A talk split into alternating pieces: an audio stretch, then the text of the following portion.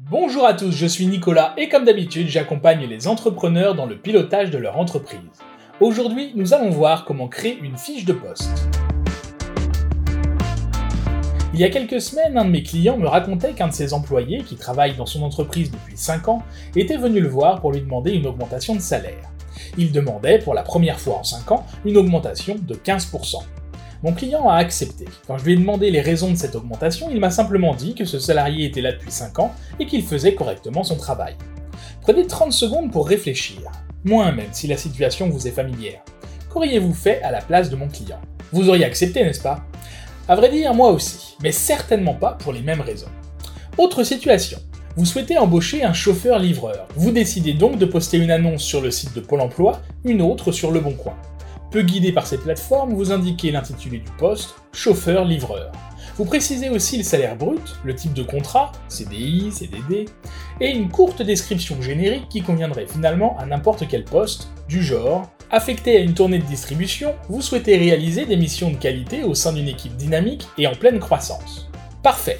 Oui mais non quelles seront les missions de la personne embauchée? Quelles sont les compétences précises que vous recherchez? Quels seront les horaires de travail? Quelles sont les contraintes? Les avantages? Comment fonctionnera la supervision hiérarchique?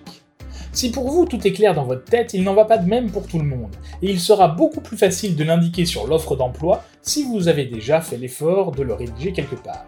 Deuxième effet qui se coule, les personnes qui postuleront sauront précisément si elles peuvent correspondre au profil recherché. Vous voyez où je veux en venir? Pas vraiment? Bon, un dernier exemple et je vous donne la solution. Imaginons qu'un de vos salariés souhaite utiliser ses heures accumulées sur son compte personnel de formation. Mais il veut valoriser au mieux ce temps de formation et donc développer des compétences qui lui permettront d'être plus efficace à son poste et peut-être de gagner en responsabilité. Quoi de mieux que d'être capable, en quelques minutes, de faire le point avec lui sur ses compétences actuelles et de l'orienter le mieux possible sur des compétences et savoir-faire qui lui seraient le plus utiles pour la suite de sa carrière. Si je vous ai présenté ces trois situations potentiellement problématiques pour vous, c'est qu'il existe une solution unique qui permet de faire d'une pierre trois coups, et même plus comme on le verra dans la suite. Il s'agit de la fiche de poste. Une fiche de poste, à quoi ça sert? Je suis persuadé que bon nombre d'entre vous savent déjà ce qu'est une fiche de poste, et plus ou moins à quoi ça sert et ce qu'on y trouve, mais un petit rappel ne peut pas faire de mal. Pour faire simple, une fiche de poste, c'est un document sur lequel figure la description précise des différentes caractéristiques d'un poste et de son environnement. À savoir, l'intitulé du poste, la position dans l'organigramme, l'environnement et les conditions de travail, par exemple le lieu de travail, le rythme de travail, l'organisation, l'accès au poste et les conditions d'engagement, le salaire, le type de contrat, la description des missions et des activités, la fréquence, l'importance, les difficultés du poste et les relations avec les autres postes. Qu'on se le dise, ce document n'est pas obligatoire, mais il va vous être utile à plein de niveaux différents. Reprenons d'abord nos trois exemples et on complétera par la suite. La fiche de poste va donc vous permettre de gérer votre politique de rémunération. On détaillera dans un prochain article, mais la rémunération ne doit pas dépendre uniquement de l'ancienneté d'un salarié. Elle dépend avant tout de ses compétences et responsabilités, qu'elles soient apportées par lui à son embauche ou acquises au fil de ses années de travail. La fiche de poste va également vous permettre de formaliser les missions et compétences requises lors d'une création de poste, ce qui permet en même temps de définir le profil des candidats que vous allez rechercher. Il faudra dresser ici un genre de portrait robot du candidat idéal, ce qui vous facilitera grandement la vie et sera très utile lors du recrutement.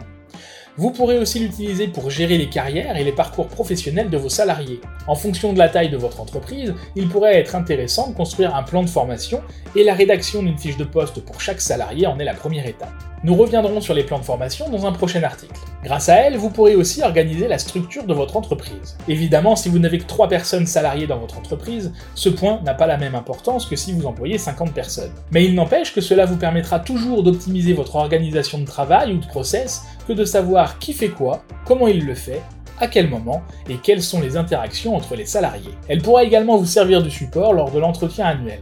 C'est à ce moment que l'évaluation des compétences du salarié, entre autres choses, peut amener à des discussions sur une possible augmentation de salaire.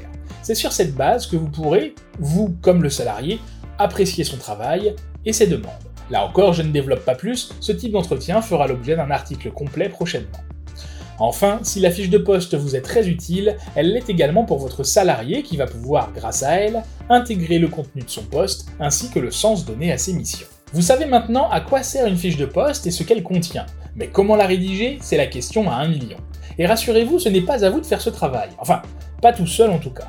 Vous n'aurez aucun problème, vous serez d'accord avec moi, pour indiquer l'intitulé du poste, la position dans l'organigramme, l'accès au poste et les conditions d'engagement.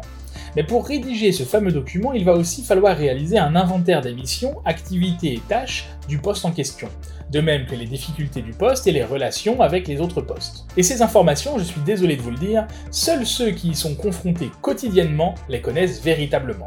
Alors, c'est peut-être votre cas si vous travaillez seul pour le moment, mais pour les autres, même si vous avez un jour été à ce poste, il a pu évoluer, et il va falloir remettre à jour ce que vous croyez savoir sur votre propre entreprise.